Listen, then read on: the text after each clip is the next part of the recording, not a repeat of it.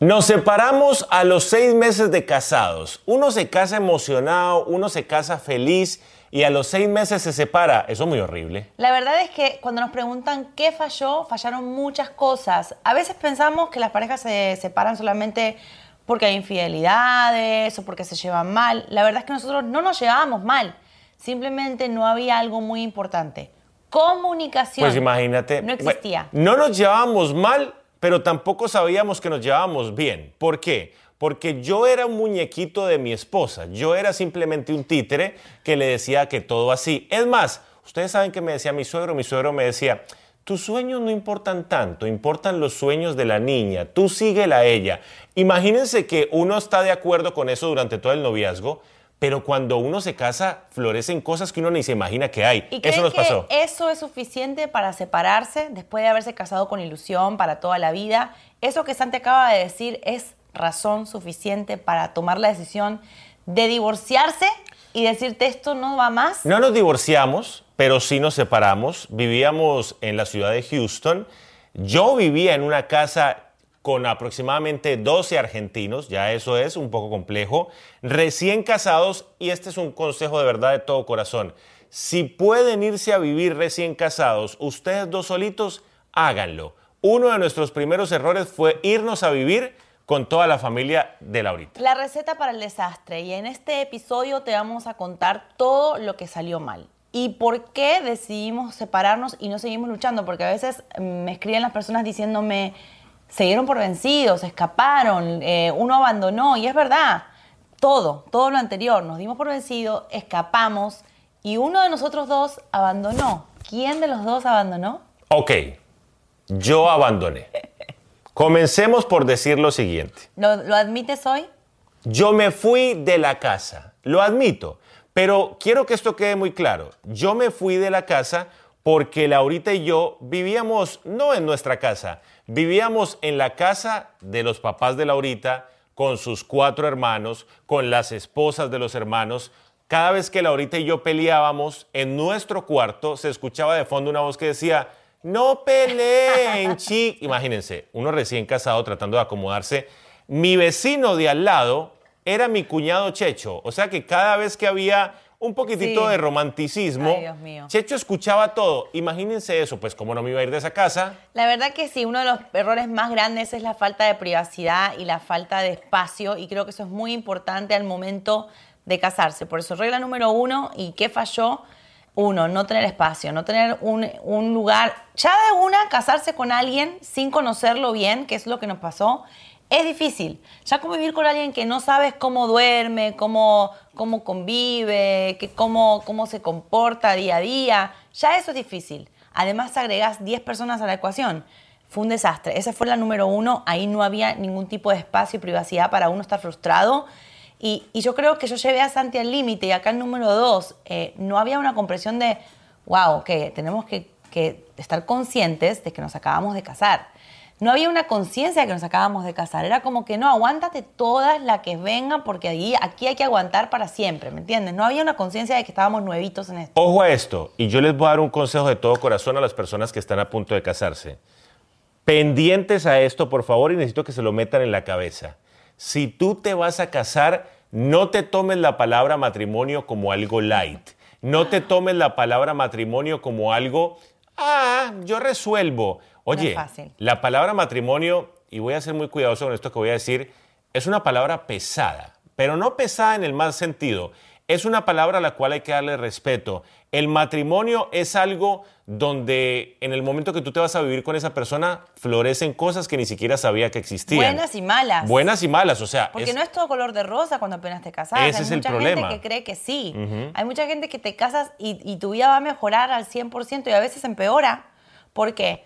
Primero, ya no estás solo y la mentalidad tiene que cambiar. Y eso a nosotros no nos pasó. No cambiamos la mentalidad de que no somos más dos individuos, dos sueños independientes. Hay que juntar y colapsar los dos mundos. Así que el que piensa que se casa para ser más feliz de lo que era, sí, eventualmente. Pero los primeros meses son de choques continuos y eso fue lo que nos pasó. Y yo tengo que admitir algo. A mí, yo no me tomé en serio la palabra matrimonio.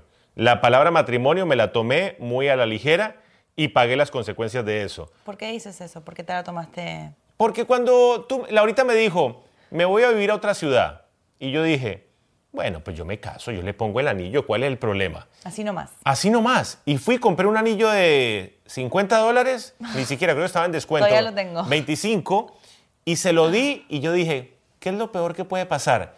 Cuando yo ni siquiera sabía qué significaba la palabra matrimonio. Sí. Ojo, no nos tomamos la palabra matrimonio en serio y creo que ese fue un grave error. También, este es muy importante, atención a esto. ¿Estás preparado para los problemas económicos? ¿Estás preparado para cuando no haya para Los comprar, el- para cuando comprar, para Sí. comprar el, el mercado? ¿Estás preparado para esos problemas económicos que seguramente van a llegar? Porque ahorita, pareja que se respete ha tenido problemas económicos. Yo creo que no podemos, como decía Santi, entrar al matrimonio sin respetarlo. Y una de las cosas que el matrimonio trae es, obviamente, uno, el deseo de querer crecer.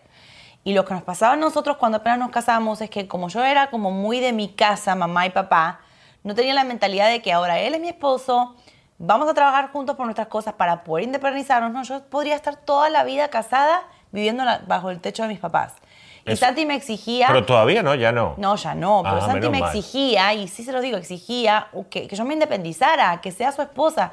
Y yo no respeté ese rol de esposo de él, y, y creo que fue una de las cosas por las cuales nos separamos, porque si yo tenía un problema, yo no hablaba con Santi, yo iba a hablar con mis papás. Imagínate. Y eso era lo peor que yo podía hacer. Y yo decía, aquí hay, no tengo una prioridad, en mi matrimonio no la puse como prioridad. ¿Sabes qué pasaba? Eh, Laurita tenía un problema, y esto es una pequeña anécdota que voy a contar. Eh, en nuestra luna de miel. ¿Cuál fue? Eh, La luna Ah, de miel. ya, sí, bueno. Laurita estaba tan apegada a sus papás. Ojo esto que les voy a contar. Estaba tan hija de papi y mami que como nosotros nos casamos sin mucha experiencia, ella llamaba todas las noches a sus papás a darles un reporte de lo que había pasado en, nuestra, en nuestro lecho nupcial. ¿Ustedes pueden creer eso? Era tan apegada a papi y mami que los llamaba todas las noches a contarles si habíamos tenido buena intimidad, si no. Usted puede, eh, ojo, no estoy bromeando. No. Laurita estaba tan pegada a papá y mamá que Es eso verdad, pasó. Es verdad, yo lo hice y el error más grande que uno puede cometer es casarse y no cambiar la mentalidad. Y no decir, soy ahora otra familia. Mi familia pasa a segundo plano. Cuesta, cuesta al principio, pero tu núcleo familiar ya son una familia de dos.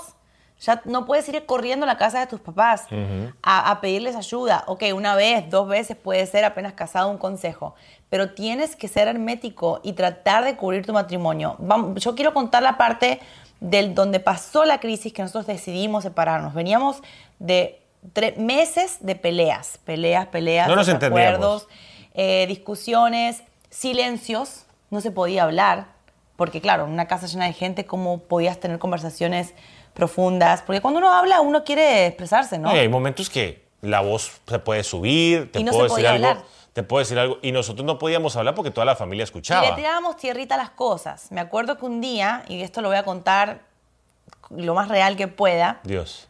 porque fue muy, muy fuerte para mí y ¿Cuál yo sé fue? que para Santi también.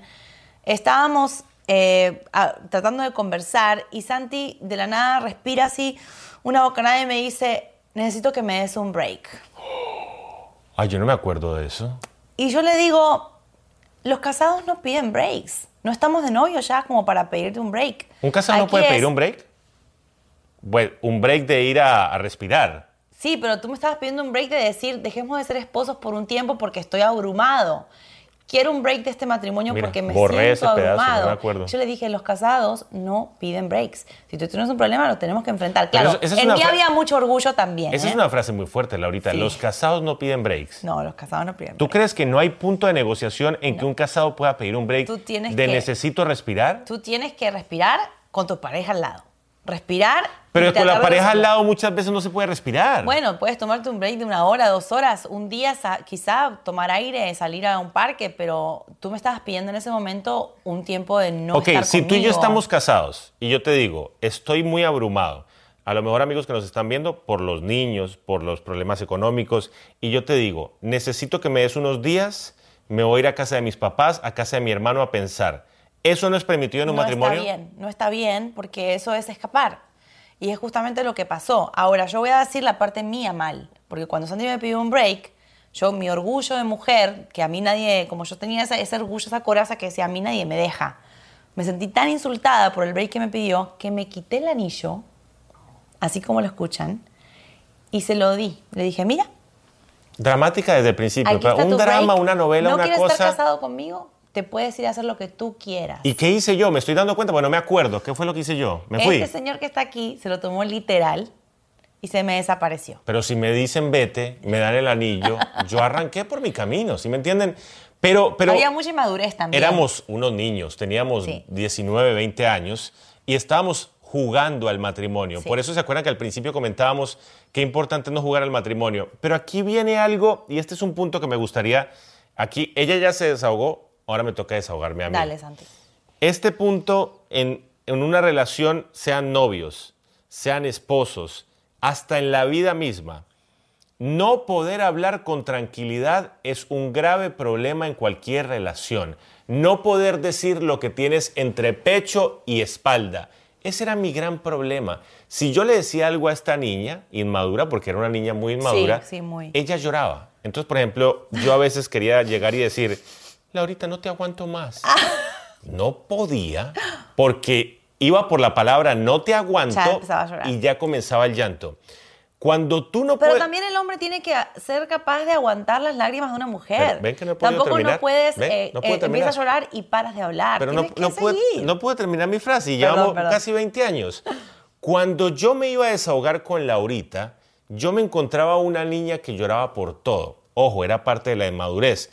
Pero si uno no puede decirle a su pareja que es su mejor amiga, su mejor amigo, todo lo que está sintiendo, ¿a quién más se lo va a decir? ¿Qué hice yo? Empecé a guardar, empecé a guardar. Un día exploté, no podía más, porque no podía decirle nada a mi pareja. ¿Con Un- quién hablaste? contigo cuando exploté y cuando dije me voy y ella me dio el ¿No anillo. tenías con nadie más con quien hablar? Ese es para otro episodio. Ese no lo vamos a tocar ahora mismo.